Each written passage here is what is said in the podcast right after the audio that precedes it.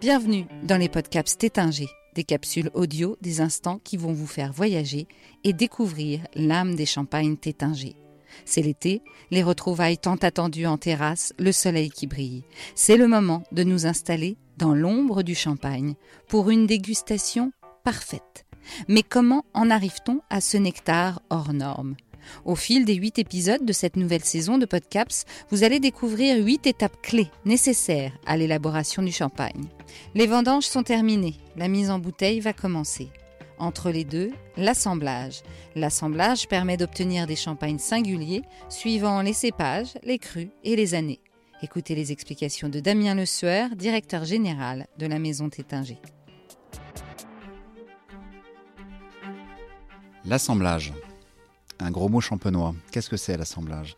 Ben, L'assemblage, c'est deux choses. C'est d'abord un moment, et puis c'est un art. Alors ce moment, c'est le moment où le chef de cave, les équipes de la maison, vont euh, se réunir pour faire le point sur euh, les vins de l'année, les vins qui ont été euh, élaborés après la vinification. On a la vinification, on prend le temps de, de, préparer nos, vins. On a ensuite des vins qui, en hiver, vont un peu se, se reposer. Et puis, en début d'année, vient le moment où on va déguster ces vins, les redécouvrir.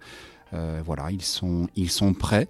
Euh, pour que nous puissions les assembler, c'est-à-dire les, mélanger, les associer les uns les autres, de façon à construire, à écrire les différentes cuvées de l'année. Alors deux types d'assemblages, les assemblages de vins millésimés, qui sont construits uniquement à partir des vins de la récolte, et les assemblages des bruts sans année, qui sont des vins dans lesquels on va assembler des vins de l'année et des vins d'autres années, d'autres millésimes. On a finalement dans un assemblage un ensemble de, bruts sans année, un ensemble de, millésimes différents qui vont venir complexifier cette, cette cuvée.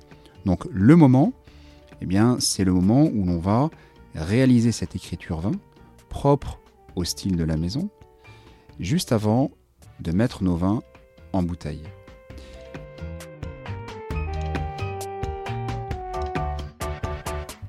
Mais après, c'est un art.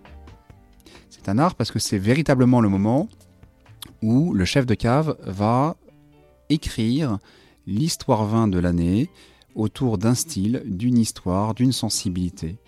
Et euh, c'est un travail de, création extrêmement intéressant. Euh, on a autour de nous des centaines de cuves euh, qui peuvent rentrer dans nos assemblages, des cuves de l'année, de différents secteurs, chez Tétinger de plus d'une cinquantaine ou une soixantaine de terroirs différents, sur plusieurs cépages, on a trois cépages en Champagne, et puis pour un sans année sur plusieurs années.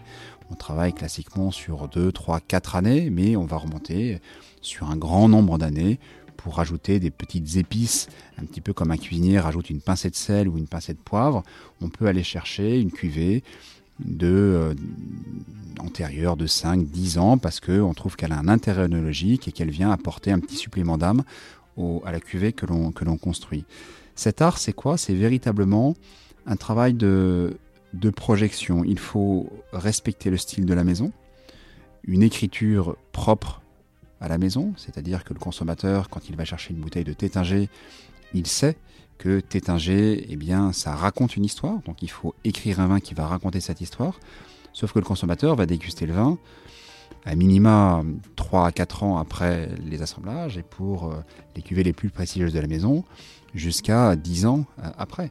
Donc euh, il y a un véritable travail de projection. Le chef de cave travaille sur un potentiel et en fait l'assemblage tel qu'il s'écrit, tel qu'il se construit, tel qu'il se dessine, eh bien doit être quelque chose qui va se révéler dans le temps. Donc en fait quand on assemble, on assemble euh, en vue d'un potentiel, en vue d'une révélation, en ayant à l'esprit que cette révélation, elle va pas être euh, immédiate. Si jamais on assemble des vins en vue de les déguster trois ans après, eh bien, c'est pas le même travail qu'un assemblage euh, en vue d'une révélation 10, 15 ou, ou, 20 ans après. Donc, tout le travail du chef de cave, tout le travail des équipes œnologie de la maison, c'est véritablement d'être à la fois dans le respect du style de la maison, et à la fois dans la projection de ce que seront les vins au moment où le consommateur les ouvrira sur sa table.